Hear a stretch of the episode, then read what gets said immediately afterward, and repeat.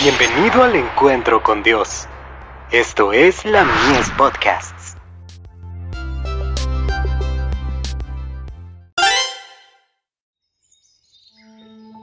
La maravillosa gracia de Dios.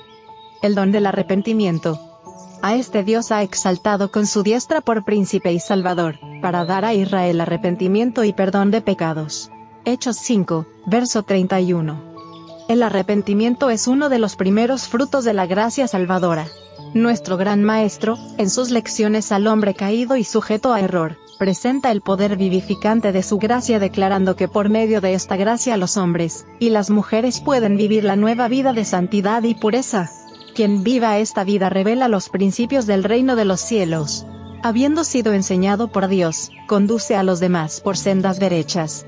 No conducirá al cojo por senderos inciertos. La obra del Espíritu Santo en su vida manifiesta que participa de la naturaleza divina. Toda alma en la cual haya obrado así el Espíritu de Cristo, recibe una porción tan abundante de la rica gracia que, al contemplar sus buenas obras, el mundo incrédulo reconoce que está dominado y sostenido por el poder divino, y se siente inducido a glorificar a Dios. Leed y estudiad el capítulo 34 de Ezequiel. En él se nos da un ánimo precioso, yo salvaré a mis ovejas, y nunca más serán para rapiña, declara el Señor. Y estableceré con ellos pacto de paz. La característica más impresionante de este pacto de paz es la exuberante riqueza de la misericordia perdonadora manifestada al pecador si se arrepiente y se aparta de su pecado. El Espíritu Santo describe al Evangelio como salvación por medio de las tiernas misericordias de nuestro Dios porque seré propicio a sus injusticias, declara el Señor a los que se arrepienten, y nunca más me acordaré de sus pecados y de sus iniquidades. Hebreos 8, verso 12. ¿Se aparta Dios de la justicia al manifestar misericordia hacia el pecador? No, Dios no puede deshonrar su ley permitiendo que sea transgredida impunemente.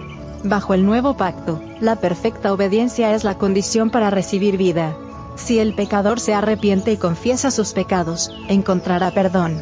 Mediante el sacrificio de Cristo en su favor, se le asegura el perdón. Cristo ha satisfecho las demandas de la ley para todo pecador arrepentido y creyente. Manuscrito 28. 1905.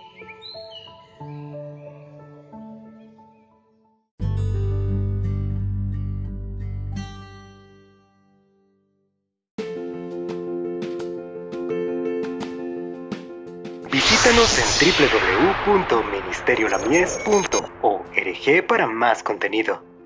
Dios te bendiga.